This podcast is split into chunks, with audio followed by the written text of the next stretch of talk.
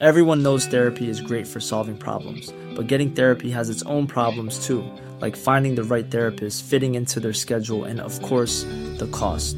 Well, BetterHelp can solve those problems. It's totally online and built around your schedule. It's surprisingly affordable too. Connect with a credentialed therapist by phone, video, or online chat, all from the comfort of your home. Visit betterhelp.com to learn more and save 10% on your first month. That's BetterHelp, H E L P. Con la H que sí suena y ahora también se escucha.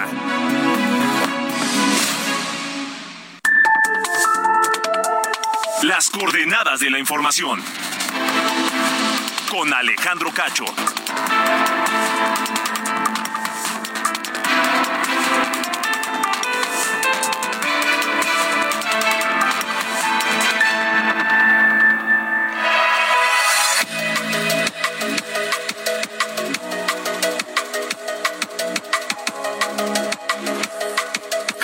Noches. Son las ocho en punto, tiempo del centro de la República Mexicana. Bienvenidos a las coordenadas de la información este miércoles 21 de junio de 2023. Miércoles ya, mitad de semana, 21 de junio 2023. Hoy inició el verano. Hoy comienza el verano en esta parte del planeta y vaya verano que estamos teniendo, vaya temperaturas altísimas que están estableciendo récords en eh, buena parte de la República Mexicana y récords históricos en, en- en- Norteamérica y en algunas otras partes del mundo. Estaremos hablando de eso. Pero también esta noche ay, les saludo a quienes nos escuchan en Heraldo Radio en toda la República Mexicana a través de la cadena nacional y a quienes nos siguen también por Now Radio en los Estados Unidos. Un abrazo fuerte para todos a nombre de Diana Bautista en la jefatura de información, de Ángel Arellano en la producción y Ulises Villalpando en los controles. Yo soy Alejandro Cacho. Gracias, gracias por permitirnos estar esta noche con ustedes.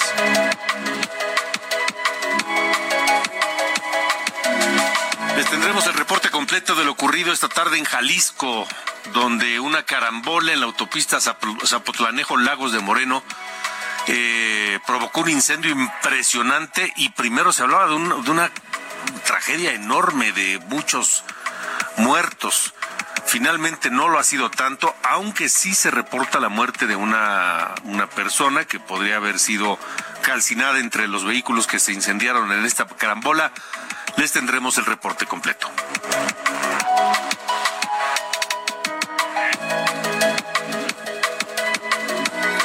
Y yo no sé ustedes dónde, dónde viven, los estados eh, de la República Mexicana donde sintonizan Heraldo Radio y las coordenadas de la información, si tienen, eh, si han sufrido apagones en los últimos días, en las últimas semanas. Acá en la Ciudad de México debo decir que sí se han registrado algunos, ¿eh? No muchos y no por mucho tiempo, pero hay dos estados en la República donde algunas eh, localidades, municipios o zonas de esos estados sí han sufrido apagones, apagones que van de tres, de 15 minutos, 15 minutos hasta tres días. ¿Se imaginan lo que es eso en este verano? Con estas temperaturas. ¿Se imaginan lo que es perder todo lo que está en el refrigerador de alimentos, por ejemplo? Además de, por supuesto, los golpes de calor y todo lo que implica. Se lo pregunto porque el Centro Nacional de Control de Energía, el CENACE, declaró el sistema eléctrico en estado operativo de alerta debido a la demanda ante las altas temperaturas registradas. Pero para el presidente López Obrador, pues esto, esta es una, una alerta de rutina. Ah, caray, una alerta de rutina. Yo, yo, yo no sabía que había alertas de rutina. Dijo que no hay ningún problema. Pero, por ejemplo, en la zona metropolitana de Monterrey, en Nuevo León, hay bloqueos. Hoy hubo más bloqueos. Ya los ha habido hace unos días, pero hoy hubo más bloqueos de gente que protesta porque no tienen luz en sus casas y con grados con temperaturas alrededor de los 45 grados Celsius, ¿se imaginan lo que es vivir así, no poder prender los aires acondicionados? Que la gente gasta, es un sacrificio comprar el aire acondicionado porque no es no es barato, tampoco es barato pagar la luz con la que funcionan esos aires acondicionados y que aún así no, ah, no puedan usarlos porque no hay servicio eléctrico. Estaré hablando del tema esta noche con Ramsés Pech, analista y asesor en la industria de hidrocarburos, energía geotérmica y en economía.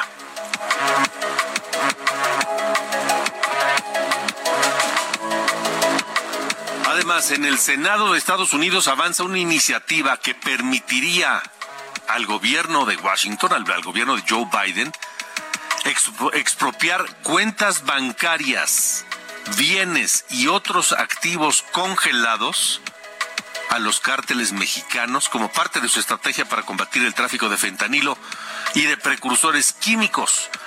Estaré hablando del tema con Gabriel Guerra Castellanos, analista de política internacional, nacional, académico, un intelectual que además, además hay otro punto, no solamente este de, de, esta disposición.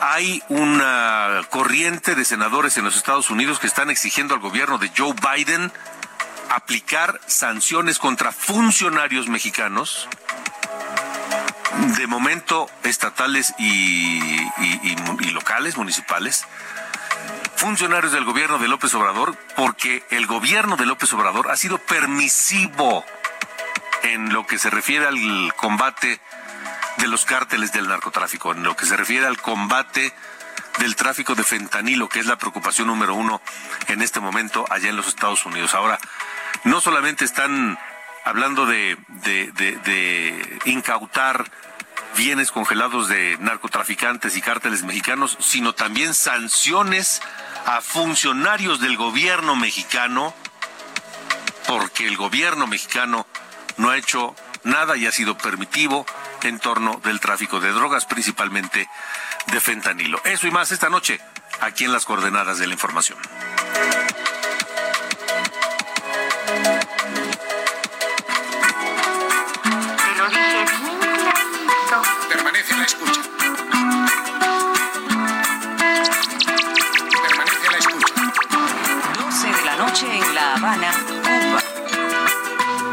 11 de la noche en San Salvador, El Salvador.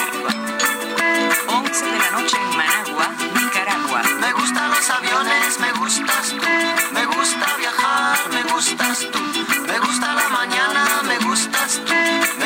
querido Ángel Arellano? ¿Cómo estás? Buenas noches. Muy bien, muy bien, Alejandro. Gracias, buenas noches. Pues aquí escuchando a Manu Chao en su cumpleaños número 62. Esta canción del año 2001 se llama Me Gustas Tú. Hoy es el cumpleaños de Manu Chao, que su nombre real es José Manuel Arturo Tomás Chao Ortega. Él nació en París el 21 de junio del 61, pero pues todos le dicen Manu Chao, es el nombre que ha adquirido como cantante, compositor, que tiene origen francés, pero también es este de pues tiene raíces españolas, multiinstrumentista, eh, activista y que en allá a finales de los 80 hizo un grupo llamado Mano Negra con, con, pues, con artistas de varios países, recorrieron ahí el, eh, varias, varias naciones, pero ya después, por ahí del finales de, principios de, los 2000 ya se, se, estrenó como cantante en solitario, perdón, quiero decir de, los, de los 90, del 87 al 92 más o menos estuvo eh, Mano Negra, y ya de ahí para acá, Manu Chao ha emprendido carrera en solitario, y vamos a estar escuchando parte de su obra, Alejandro. Bueno, me parece muy correcto. Vamos a escuchar a Manu Chao esta noche. nos quedamos con esta, me gustas tú. Sí, señor, me parece muy bien. Gracias. Gracias. ¿Qué voy a hacer? Pas. ¿Qué voy a hacer? Sais ¿Qué voy a hacer? Suis perdu. ¿Qué horas son, mi corazón? Cuatro de la mañana. Alejandro Cacho en todas las redes. Encuéntralo como Cacho Periodista. 8 de la noche con nueve minutos. Hay una actualización del saldo de esta carambola en la autopista Zapotlanejo a Lagos de Moreno, allá en Jalisco. Mayeli Mariscal, tienes el informe completo. Buenas noches. Muy buenas noches. Así es, el último corte que reporta la Unidad Estatal de Protección Civil y Bomberos asciende ya a cinco víctimas eh, mortales o fatales de este accidente en el cual participaron 16 vehículos. También esta cifra está por ser confirmada. Bueno, una vez que ya eh, se está revisando la zona, ya se pudo extinguir este incendio provocado de la colisión de estos vehículos. Y bueno, es el comandante Víctor Hugo Roldán, el titular de esta unidad de protección civil y bomberos, quien así lo confirma. Vamos a escuchar. Dentro de los eh, mismos restos de los vehículos se encuentra este en promedio eh, cuatro cuerpos, lo que se tiene ahorita eh, visualizado, más uno que se encontró a pie de carretera.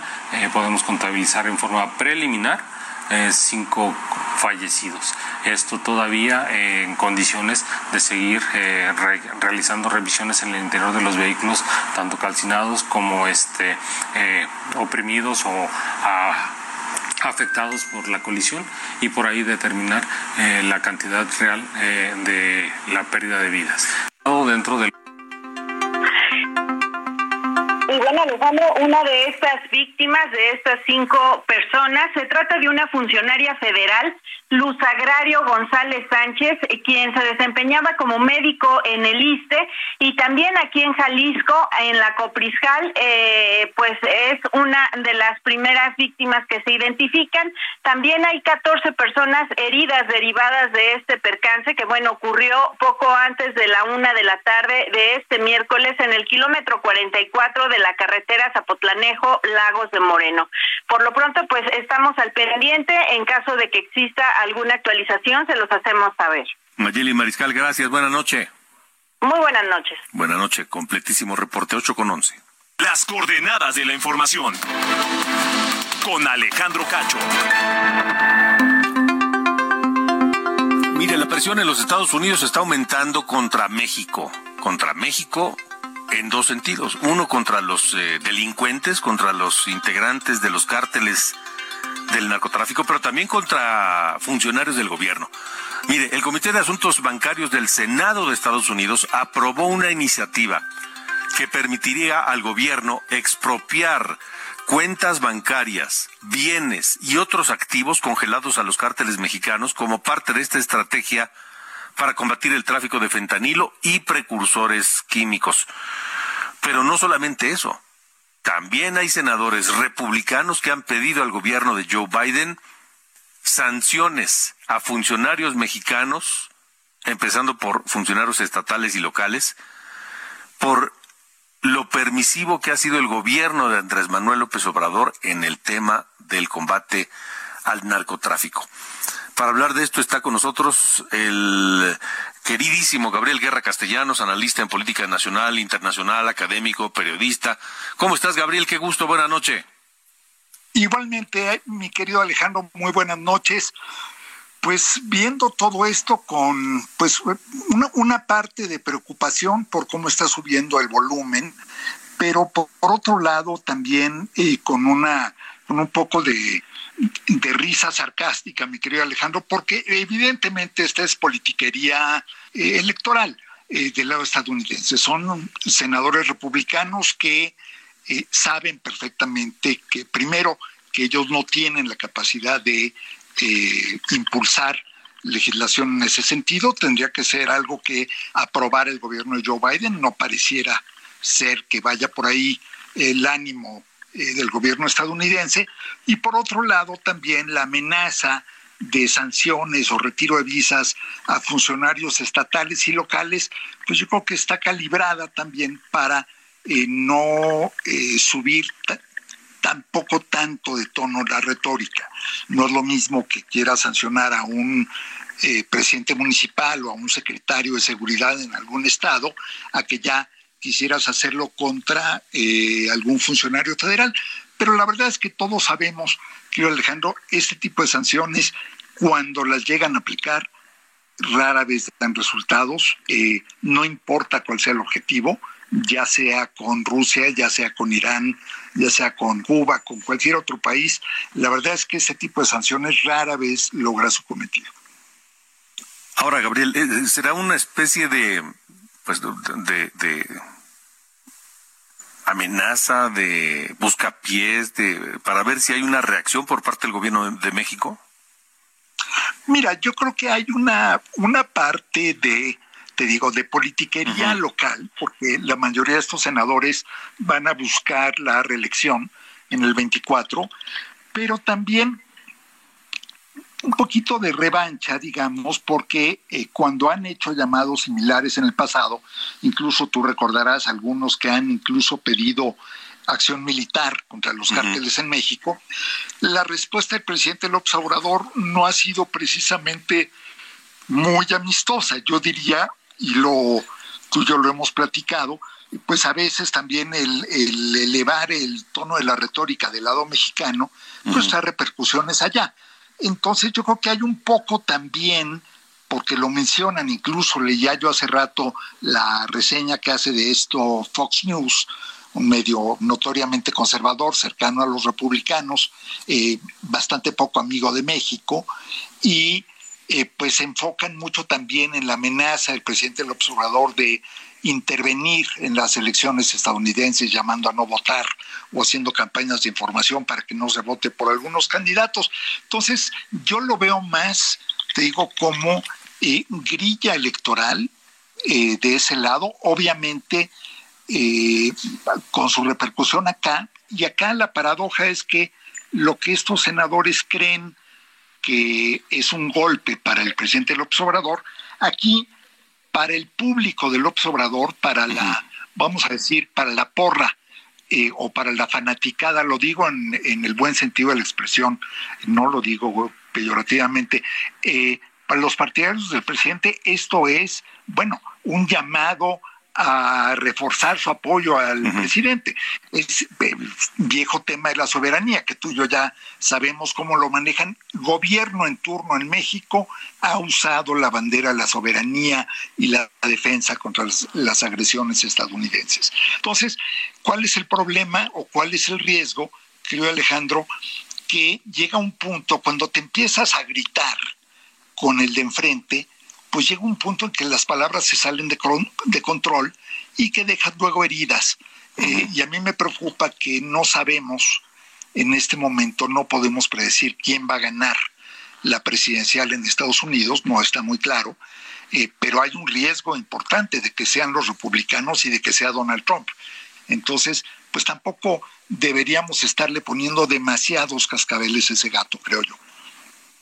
O sea, el gobierno mexicano, desde tu punto de vista, Gabriel Guerra Castellanos, sí se ha quedado corto en este tema que es de primerísimo eh, importancia entre la relación con Estados Unidos y México. A ver, mira, yo yo creo que el gobierno el gobierno mexicano se ha quedado corto. Esto no es ningún secreto. El, este gobierno y los anteriores se han quedado cortos en términos de resultados en la guerra contra el narco.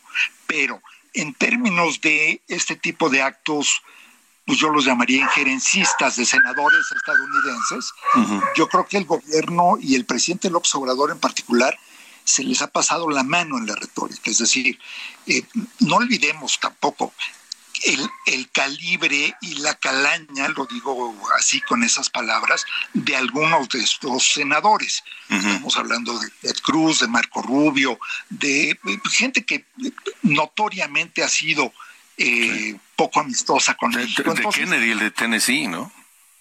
Eh, bueno, el de eh, Kennedy, que es verdaderamente impresentable. Entonces, yo creo que sí, de repente, acuérdate, no hay que ponerse a eh, discutir con un tonto, dicen, porque termina contagiándote, pero mucho menos agarrarte a gritos, gritos de vecindad con personajes de este tipo. Entonces yo creo que eh, lo mejor que podría hacer el gobierno mexicano es un mutis, alguna respuesta oficial de la Cancillería para que simplemente quede constancia, pero me parece, y lo digo eh, rechazando yo en lo personal estas expresiones de los senadores, pero creo que el presidente debería ignorarlas y dedicarse mejor a otras cosas. De acuerdo. Querido Gabriel Guerra Castellanos, te agradezco mucho, como siempre, tu, tu generosidad para este espacio.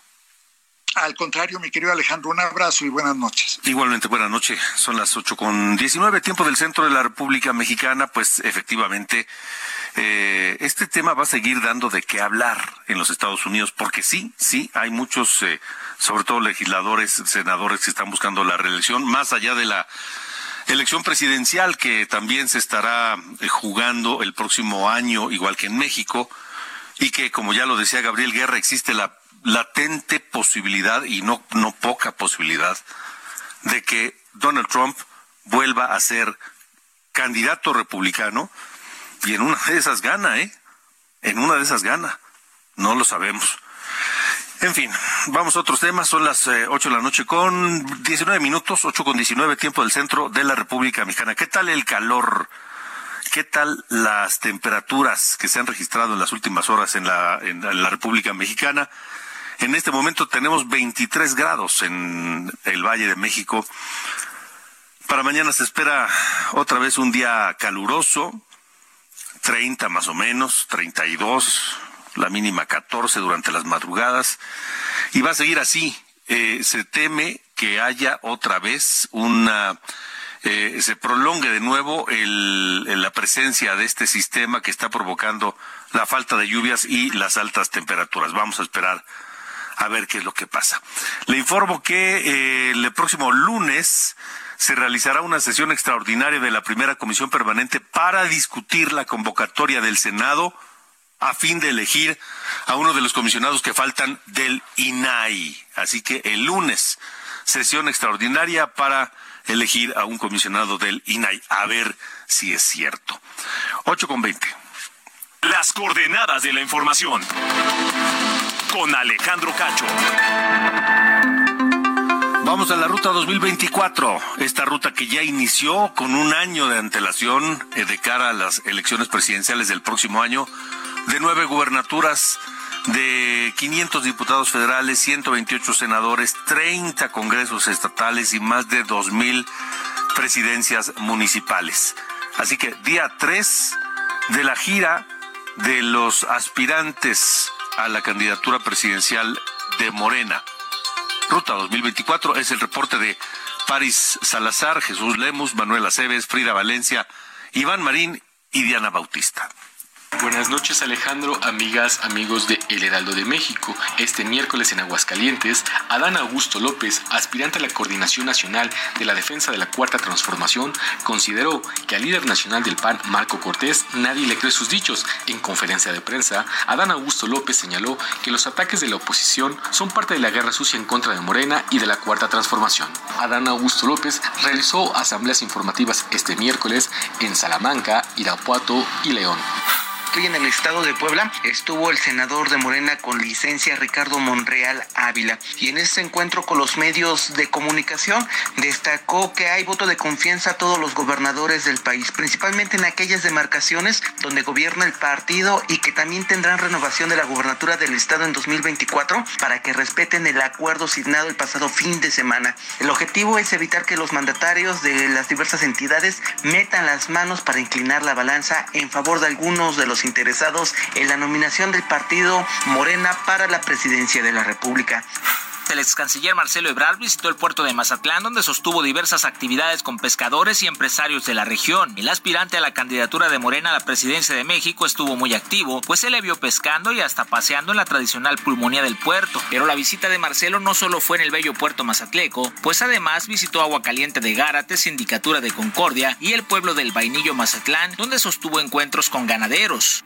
Desde Tlaxcala, la ex jefa de gobierno Claudia Sheinbaum Pardo señaló que no va a confrontarse con los miembros de su propio partido, las llamadas corcholatas, ya que esto únicamente fortalecería a la oposición.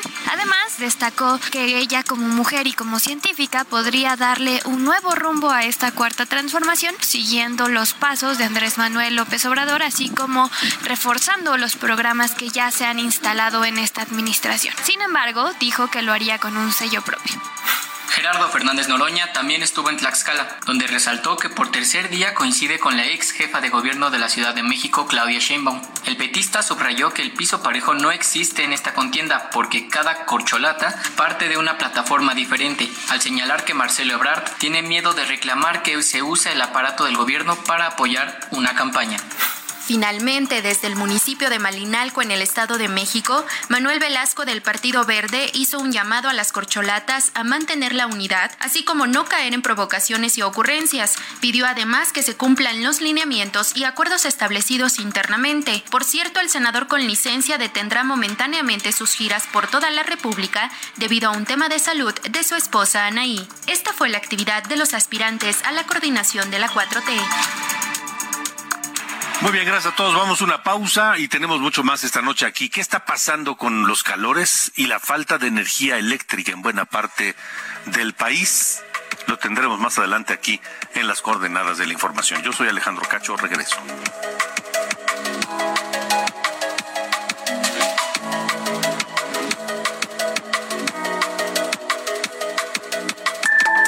Alejandro Cacho en todas las redes. Encuéntralo como Cacho Periodista. Las coordenadas de la información. Con Alejandro Cacho. Heraldo Radio, la H se lee, se comparte, se ve y ahora también se escucha.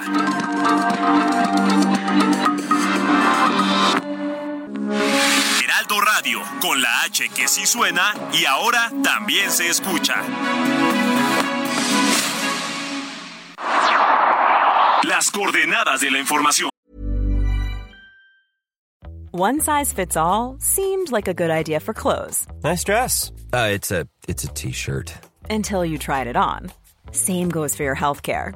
That's why United Healthcare offers a variety of flexible, budget friendly coverage for medical, vision, dental, and more. So, whether you're between jobs, coming off a parent's plan, or even missed open enrollment, you can find the plan that fits you best. Find out more about United Healthcare coverage at uh1.com. That's uh1.com.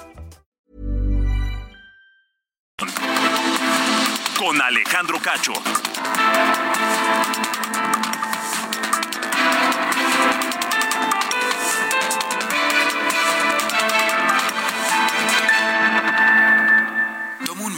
Piensa en tu momento favorito. Esas vacaciones en familia, por ejemplo. Ahora piensa en las empresas y en los empleos que hay detrás. El de Juan que conduce autobuses. El de Mari que trabaja en el restaurante. Empresarios y colaboradores trabajamos para que a todos nos vaya mejor. CIRT, Radio y Televisión Mexicanas. Voz de las empresas. Consejo de la Comunicación. Solo voy con mi pena, sola va mi condena.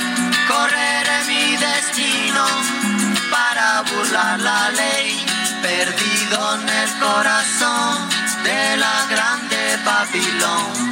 Me dicen el clandestino Las 8 con 31, esta noche escuchamos a Manu Chao y este tema clandestino. Manu Chao que cumple 62 años. Este hombre nacido en París con este tema editado en 1998 en su disco también llamado Clandestino. Dice la autoridad, solo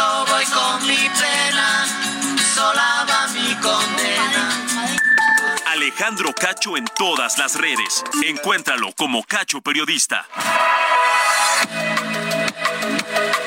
Buenas noches, soy Diana Bautista y les saludo con el resumen de noticias. En Coahuila, ante las altas temperaturas en las cinco regiones del estado, autoridades determinaron suspender las clases presenciales, por lo que los estudiantes concluirán el ciclo escolar a distancia. La secretaria de Energía, Rocío Nale, informó que la presunta explosión reportada esta tarde al interior de la refinería Olmeca en Dos Bocas, Tabasco, fue en realidad un incendio que generó una pipa que derramó el producto. El director de Pemex, Octavio Romero, informó que se investigará la caída de un helicóptero en la sonda de Campeche y en el que murieron sus dos tripulantes. Tras reunirse con el presidente López Obrador en Palacio Nacional, el director calificó lo ocurrido como un accidente muy lamentable. Cinco elementos del 27 Batallón de Infantería de Iguala Guerrero fueron detenidos por su presunta responsabilidad en la desaparición de los 43 normalistas de Ayotzinapa. El Consejo General del INE rechazó por seis votos el nombramiento de Flavio Cienfuegos como secretario ejecutivo, quien actualmente se desempeña como jefe de la oficina de la consejera presidenta Guadalupe Tadei. Pese a que también se había propuesto a la exconsejera Adriana Favela para el cargo, envió una carta declinando su participación en este proceso. Finalmente, la gobernadora de Quintana Roo, Mara Lezama, firmó un acuerdo con la empresa Microsoft para impulsar el emprendimiento de las MIPIMES y la modernización gubernamental, principalmente a comunidades para que entren al comercio digital y lleven sus productos al mundo. Estas fueron las noticias de este miércoles. Buenas noches.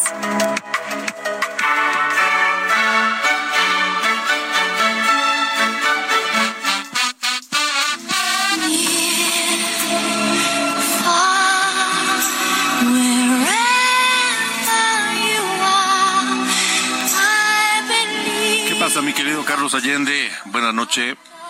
Buenas noches, buenas noches, señor Cacho. Pues sí, así como la melodiosa voz de Celine Dion, hoy eh, tenemos que hablar de, pues, de, lo que lleva siendo noticia internacional eh, por los últimos dos, tres días, de este, de esta cápsula, ¿no? De este como semisubmarino turístico, que digo, yo no sé tú, pero yo en la vida gastaría 250 mil dólares para ir a meterme en un mendigo tubo presurizado al fondo del mar para ver pues el resto, ¿no? De, de un, lo que fue, ¿no? El Titanic. Yo no lo haría, pero bueno, yo no tengo esa cantidad de dinero como para decir, ¿sabes qué? Pues en una de esas sí me aviento. Pero bueno, la cosa es que eh, estamos ya en las últimas horas de disponibilidad de oxígeno que tienen, según lo que sabemos, la gente que está en el Titan, ¿no? Ahí en, en donde sea que esté. Eh, lo que sabemos hasta el momento es que perdió contacto con el buque nodriza a la mitad de la inmersión. Son cuatro kilómetros de profundidad, este, a, literal al fondo del mar, donde están eh, los restos de, lo que fue en, su momento el buque más grande jamás hecho. Eh, y lo que pasa a cuatro metros de profundidad es que eh, este está negro, o sea, no hay rayo de luz que llegue a esa profundidad, entonces literal puedes poner tu mano enfrente y no la ves. Eh, hace un frío de pastorela y el suelo se está moviendo muy fuerte, ¿no? Pues hay corrientes y, y, y es como una especie de lodo, ¿no? En la profundidad del, océano. Entonces, si está el, Titan hasta abajo del océano, sacarlo va a ser una cosa imposible, porque además hay que meter otro submarino que no muchos tienen esa capacidad de soportar ese nivel de presión y menos todavía tienen la fuerza, digamos, como para, además del peso propio que tiene la, nave de rescate, digamos, jalar a otra hacia la superficie. Eh, por el momento la Guardia Costera ha dicho que escucharon algunos sonidos como de golpes, pero nada está confirmado porque, o sea, el, el, agua no es muy buen transmisor de sonido. Entonces ahí se vuelve complicado, ¿no? Ver si realmente eran una especie de golpes o algún animal este, haciendo otro tipo de cosas. O sea, realmente es un poco dudoso, ¿no? Que tristemente logren eh, tener éxito en esta en esta eh, misión de rescate, más porque la zona de búsqueda total que están abarcando es más o menos de la extensión del estado de Nayarit. Son como 26 mil kilómetros cuadrados que están tratando de cubrir, que digo, o sea, hacerlo es como encontrar una aguja en un pajar.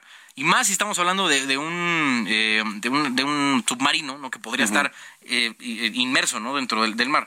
Pero bueno, sí. más, la, lo único bueno es que, que, bueno, más bien no creo que hay nada bueno. Lo único, no, no, yo tampoco le veo nada bueno. Sí, estaba yo tratando de Terrible algo, historia. No, es una historia. Terrible historia. Vamos a esperar, pero pues eh, me parece ya demasiado complicado sí, con las pocas horas de oxígeno que quedan.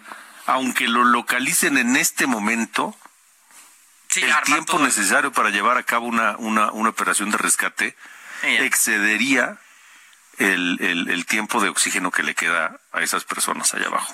Sí, ¿no? aparte tienen que abrirla desde afuera, o sea, no pueden hacer como una especie de mecanismo desde adentro para eso, entonces se vuelve severamente, severamente complejo ya sí, este tema. Sí, sí, sí. No, no, hay, no, hay, no hay mucho por dónde ser optimista con esta historia. No. En fin, gracias, señor. Un gracias, abrazo. Fuerte abrazo. Dios. Coordenadas de la información. Con Alejandro Cacho. Saludos a toda la gente de Monterrey, Nuevo León y su área metropolitana, donde Heraldo Radio llega a través del 99.7 de FM y donde pueden escuchar, por supuesto, a Viviana Sánchez todos los días, todas las tardes, allá en Heraldo, Radio Nuevo León. Eh, y está con nosotros esta noche Viviana por esta nueva protesta, bloqueos de gente harta y desesperada por las altísimas temperaturas y la falta de energía eléctrica para poder utilizar los aires acondicionados. Viviana, ¿cómo estás? Qué gusto, buenas noches. Hola, ¿qué tal? Muy buenas noches, Alejandro. Un gusto saludarte igual. Pues todos los días estamos de 3 a 4 acá, efectivamente, en el Heraldo Radio Monterrey, dando cuenta de estos calores extremos que hemos estado viviendo en los últimos días. Y efectivamente, súmale la ola de calor, la falta de luz, en algunas colonias hasta la falta de agua y pues ya es el acabose. Los vecinos de la zona sur de Monterrey hoy bloquearon por más de dos horas la avenida Eugenio Garzazada, una avenida por demás importante, una de las arterias principales en la metrópoli, en su sección de norte a sur.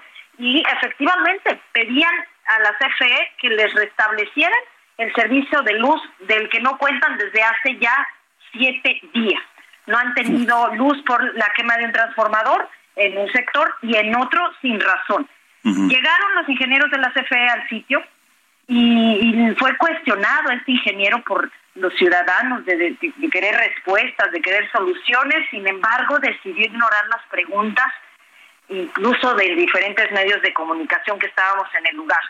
Fue con tres representantes de vecino en corto a dialogar y pues llegar a una posible solución.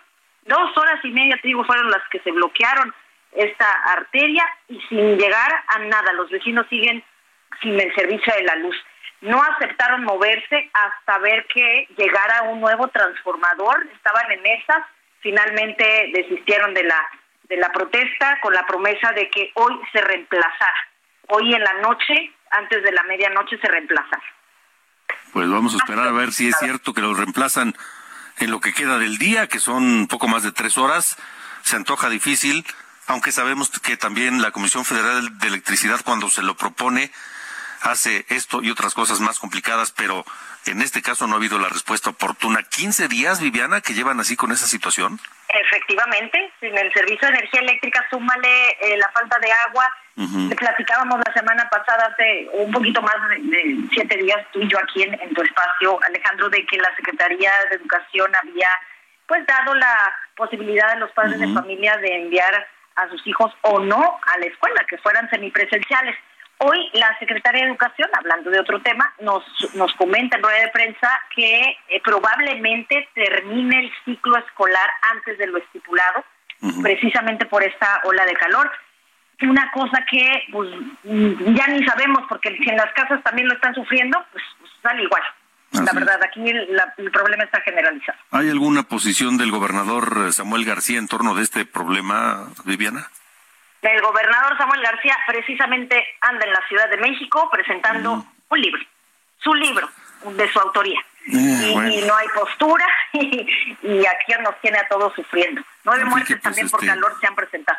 Al fin que seguramente por donde él anda si hay, si hay aire acondicionado, ¿no? Seguramente. Pues, seguramente. No le batalla y, nueve muertes, ¿eh? Al parecer ya investigadas por ola de calor, golpe de calor. Nueve muertes. También acá en Nuevo León. Terrible, terrible. Vivi, muchas gracias por, por estar con nosotros esta noche.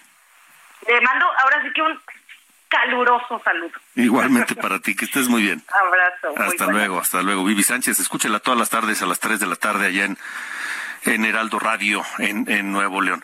Son las ocho con cuarenta y uno tiempo del centro de México. Las coordenadas de la información. Con Alejandro Cacho. Y ayer hablábamos precisamente de esta falta de, energía eléctrica y los apagones que se han reportado, ya lo decíamos en Nuevo León, en Veracruz, Chihuahua, Tabasco, Tamaulipas, San Luis Potosí, Michoacán, Chiapas, en donde esta tercera ola de calor ha golpeado con especial fuerza. Al tiempo eh, de que la Comisión Federal de Electricidad se decía lista para enfrentar la onda de calor, el Centro Nacional de Control de Energía declaraba que el sistema eléctrico de México está en estado operativo de alerta.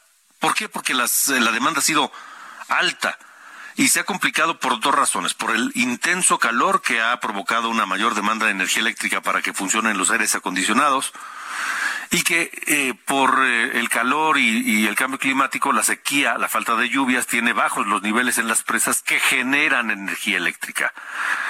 A eso hay que agregarle eh, los muertes por golpes de calor.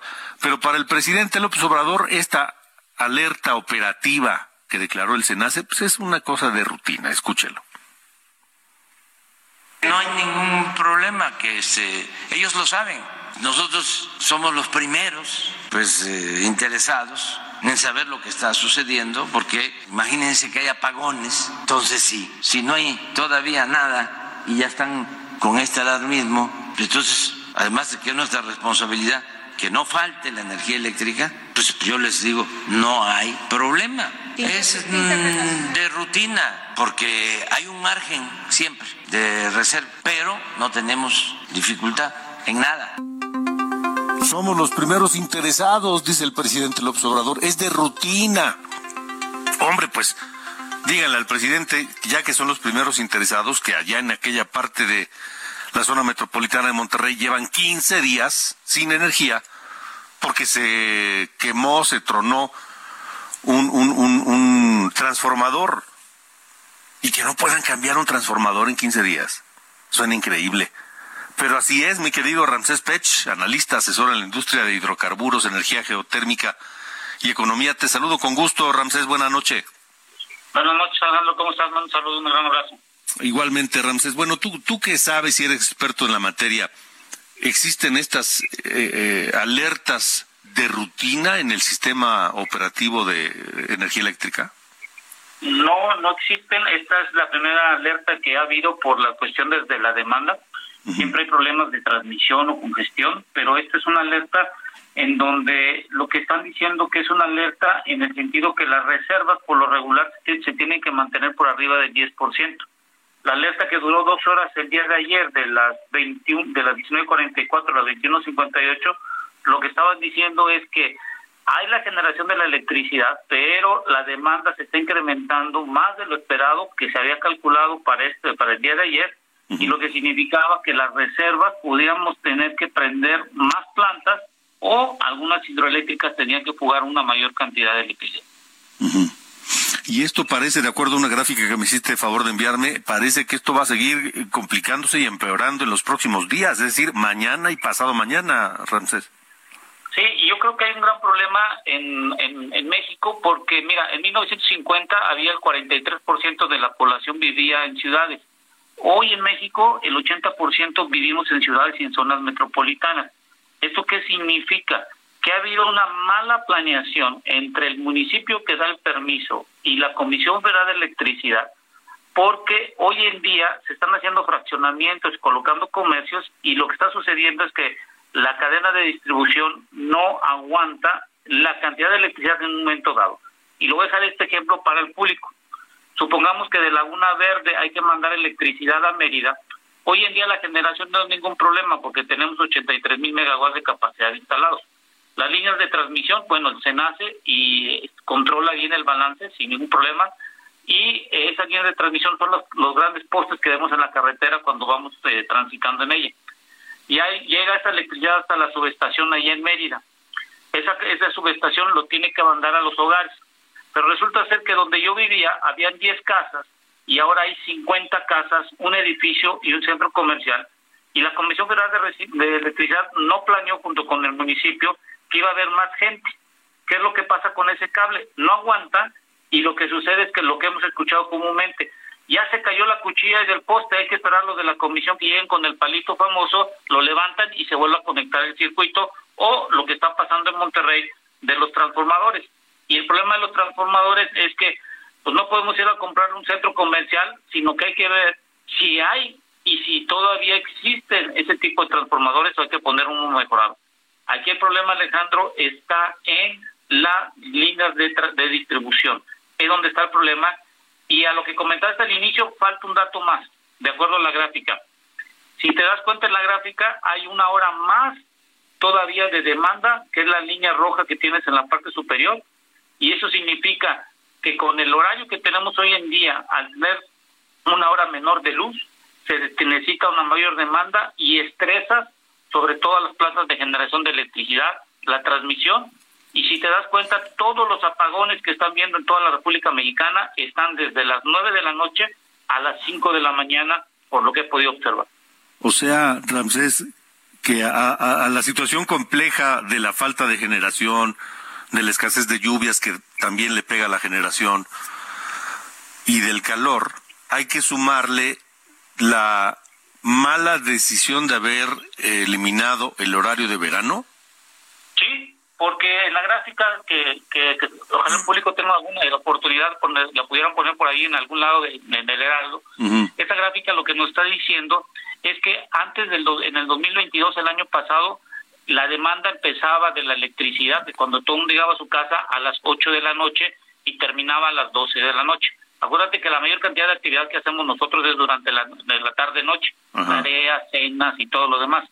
Hoy, como hay una hora menos de luz, significa que el padre de familia tiene que prender la luz de su, del exterior o prenden en la recámara o en la cocina y todo lo demás, porque no vamos a estar en oscuras. Imagínate que todos hacemos la misma actividad a la misma hora.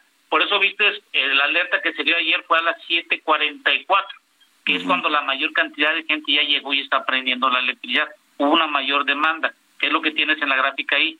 Entonces, el horario de hoy en día lo que está haciendo es que amplió una hora más la demanda de electricidad cuando el año pasado era más corta esa demanda y no teníamos tantos problemas en la generación.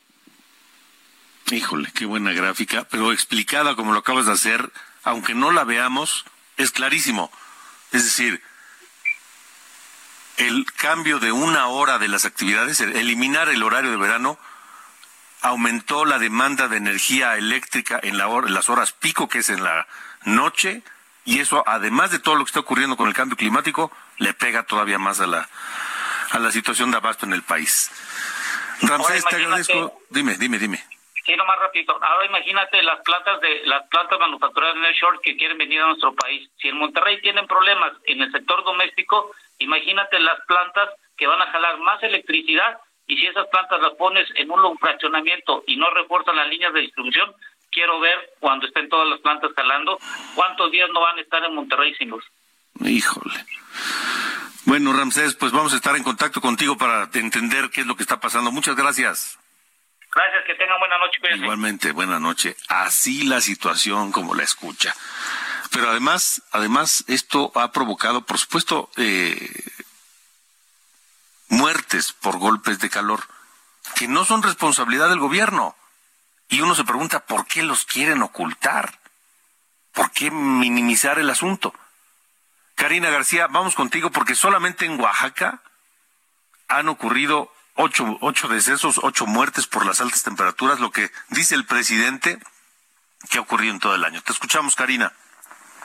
Así es, Alejandro. Buenas noches, buenas noches al auditorio.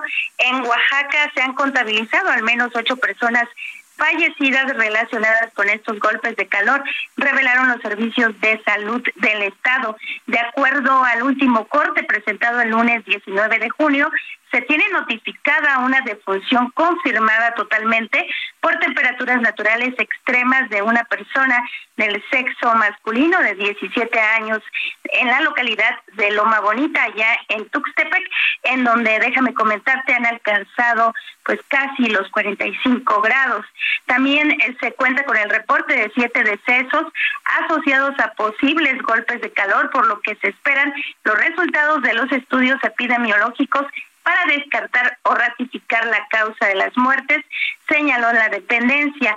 Y pues bueno, los servicios de salud recomendaron a la población mantenerse alerta, Alejandro. De acuerdo, Karina, gracias. Y de Oaxaca vamos a Tabasco. Armando de la Rosa, también han muerto por allá personas por el calor. Buenas noches. Bueno, pues aquí en Tabasco eh, pues la onda de calor sigue generando eh, problemas graves aquí en el estado y es que precisamente el día de hoy la propia secretaria de salud de nuestro estado, la doctora Silvia Guillermina Rondán Fernández, pues confirmó que eh, son ya al menos tres personas fallecidas por la onda de calor en Tabasco y que pues hay al menos 20 casos de golpe de calor, por lo cual, pues bueno, pues la situación es bastante alarmante en el estado. Esto y aparte de la situación que ya se vivió la semana pasada con la muerte de otras personas que eh, se intoxicaron al dormir en su auto porque en su casa no había energía eléctrica y decidieron dormir en su auto con el aire acondicionado encendido, lo cual, pues bueno, pues es una situación bastante grande porque ellos terminaron intoxicándose con el dióxido de carbono que emanaba eh, el escape del vehículo. Entonces la situación aquí en Tabasco sigue siendo bastante difícil y eh, todos los días pues tenemos reportes de bloqueos en calles, de quejas, de denuncias por los apagones debido a que la gente está utilizando sus sistemas de aire acondicionado y el suministro de, energía eléctrica no se da abasto aquí en la capital tabasqueña. Este es el reporte. Muy bien, de acuerdo, de acuerdo, muchas gracias. Eh, tengo un, par de reportes, uno de eh, Coapa, dice, estimado Alex, buenas noches. Justo acá en el Mega Soriana, Coapa, acaba de haber dos apagones. Saludos, gracias y buena noche, dice. Y luego también eh, otro, mmm, de, este es de, de, de allá del área metropolitana de Monterrey, Efra dice, Hablando de calores y luz, acaba de suceder un incendio a causa de la explosión de transformadores en eh, Avenida Lincoln, municipio de Monterrey, y me manda un video sobre esto. 40 grados a esta hora, imagínense, 40 grados de temperatura esta noche cuando son casi las 9 de la noche allá en Monterrey. Y otra cosa que me dicen es que esto del cambio de horario es relativo porque antes, cuando había horario de verano, nos levantábamos más temprano y se encendía la luz a esa hora. Cierto, pero hay un pequeño detalle. La hora pico no es en la mañana, es en la noche. Entonces, aunque se utilizaran las luces en la mañana, se podía sostener ese consumo porque no era hora pico. En cambio, ahora la hora pico se extendió una hora más. El, periodo de mayor demanda de energía se extendió una hora más y eso es parte del problema. Bueno, nos vamos, nos vamos, ¿escuchamos a Manu Chao o ya no da tiempo? Sí, lo escuchamos, como que no. Desaparecido de Manu Chao que cumple 62 años el día de hoy. Y con esto nos vamos. Pásenla bien, gracias, buenas noches y hasta mañana. Deprisa, deprisa, rumbo perdido. Cuando me buscan nunca estoy. Cuando me encuentran yo no soy el que está enfrente porque ya me fui corriendo más allá. Me dicen el desaparecido, fantasma que nunca está. Me dicen el desagradecido, pero esa no es la verdad. Yo llevo en el cuerpo un dolor que no me deja respirar. Esto fue Las Coordenadas de la Información con Alejandro Cacho.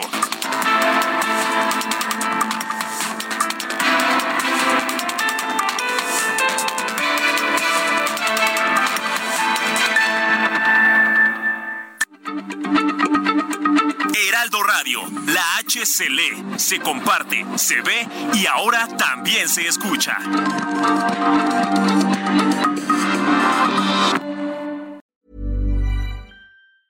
Hi, I'm Daniel, founder of Pretty Litter. Did you know cats tend to hide symptoms of sickness and pain? I learned this the hard way after losing my cat, Gingy. So I created Pretty Litter, a health monitoring litter that helps detect early signs of illness by changing colors, saving you money and potentially your cat's life. Pretty Litter is veterinarian developed, and it's the easiest way to keep tabs on your fur baby's health right at home. Go to prettylitter.com and use code ACAST for 20% off your first order and a free cat toy. Terms and conditions apply. See site for details.